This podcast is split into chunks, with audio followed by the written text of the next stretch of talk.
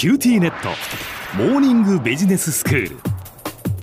今日の講師はグロービス経営大学院の高原康次先生です高原先生よろしくお願いいたしますよろしくお願いします。えー、そして、えー、前回高原先生にご紹介いただきました一般財団法人日本民間公益活動連携機構 JANPIA の鈴木仁さんにもご登場いただきます。鈴木さんよろしくお願いいたします。よろしくお願いします。えー、まず高原先生前回ご紹介いただいたこの鈴木さんのジャンピアですけれども一般財団法人日本民間公益活動連携機構、まあ、どういうその組織なのか簡単にご紹介いただけますか？はい、まあ、ジャンピアさんはあ、まあ、新しい組織でございます。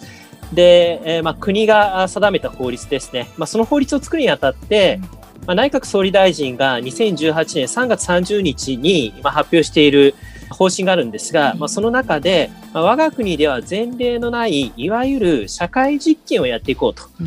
うん、そして、まあ、本制度では公的制度のいわゆる狭間に位置するような取り組みや革新性が高いと認められる民間公益活動を行う団体等への支援を重視すると、うん、明記していると。いうことで、まあ、こういう団体でございます。はい、でしかも私たちがこう銀行に預けて眠っている休眠預金を使ってその公益活動を行っていこうという取り組みなわけですよね。そうですね。はい。で鈴木さんに伺いたいんですけれども、そのまあ例えばその政府のこう女性機関、女性団体というのはいろいろとあると思うんですが、これまでの女性団体とどういうところが違うんでしょうか？はい、あの私、この制度設計ですね、深く関わりましたので、えー、その点からもですね、ご紹介します。はい、えー、この事業はですね、4つの事業ポートフォリオから構成されているんですね。えー、草の根活動支援事業、イノベーション企画支援事業、ソーシャルビジネス形成支援事業、そして災害支援事業です。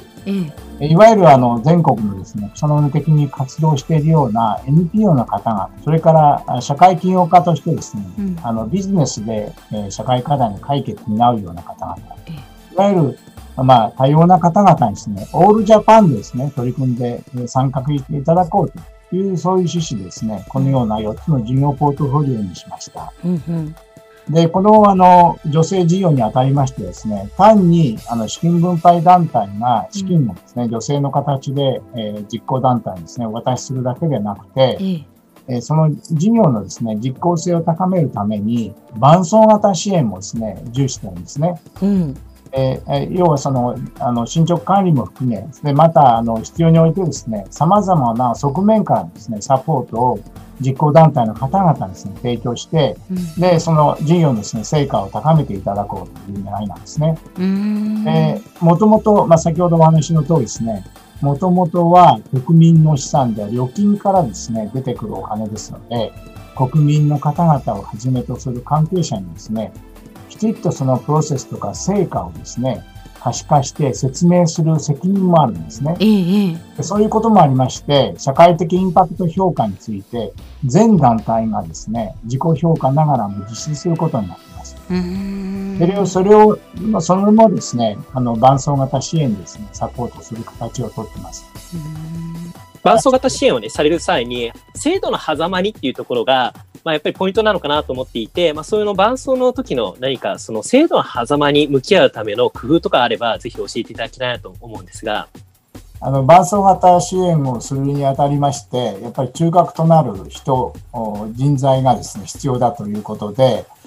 プログラムオフィサーのですね、えー、その確保と育成、えー、それから人材育成、人材の研修等も含めてですね、そういう支援もですね、この制度の中に取り込んでいます。うんまあ、この点がですね、従来ない女性事業ではないかと思います。例えば、あの、制度の狭間に陥って、まあ、私、まあ、あの、いろいろ、こう、学んだ事例でいくと、あの、いじめ、えー、では、まあ、学校は分かっていても、それをサポートする、まあ、社会福祉の、まあ、地域の人にとっては、まあ、その人がいじめられているかどうか分からないとか、あまあ、貧困家庭ではあの子ども職の人にとってはこのお子さんがこの貧困家庭の方かわからないんだけど、まあ、でも教員の方はわかるとか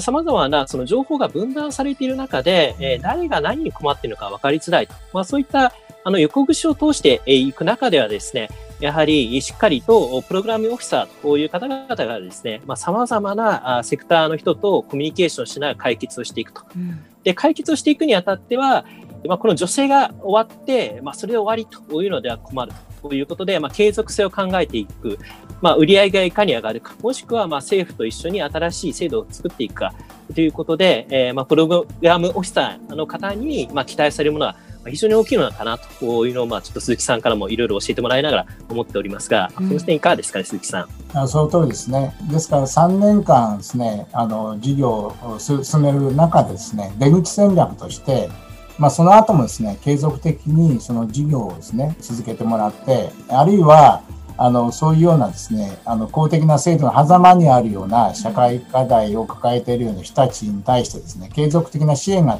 できるように、公的な制度化するとか、あるいは違う資金を活用して出口戦略をですね、作っていく。あるいは、あの、ビジネスモデル化して収益型のビジネスモデル化して、え社会課題解決をですね、継続になっていく。うん、まあそういうようなですね、伴走型支援が非常に重要視されています。うん、でそれを中核となって担う人たちがプログラムオフィサーと言われる人たちなんですね。で国内ではですね、プログラムオフィサーってなかなかですね、あの、まだ、あの、育成されてないので、まあ、この制度をてこにですね、あの、そういうプログラムオフィサーというですね、職業を国内の中でですね、定着できたらいいかなというふうに思ってます。じゃあもう本当に単にこうジャンピアはあのそう資金分配団体を選んでそしてお金を渡してというそれだけではなくてやはりもういろんなその角度からあのやっぱ支援していこうと取り組みを行っていこうっていうことでなさっているっていうことなんですね。そうですね。うん。社会活動の革新的なまあ、取り組みを作り出そうという、まあ、ジャンピアさんの活動私もあの近くから、まあ、すごく応援しております。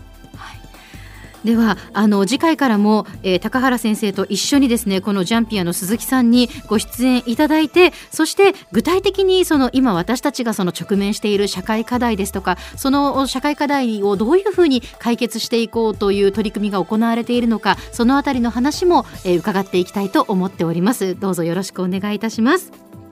今日の講師はグロービス経営大学院の高原康先生。そして一般財団法人日本民間公益活動連携機構ジャンピアの鈴木仁さんでした。どうもありがとうございました。ありがとうございました。ありがとうございました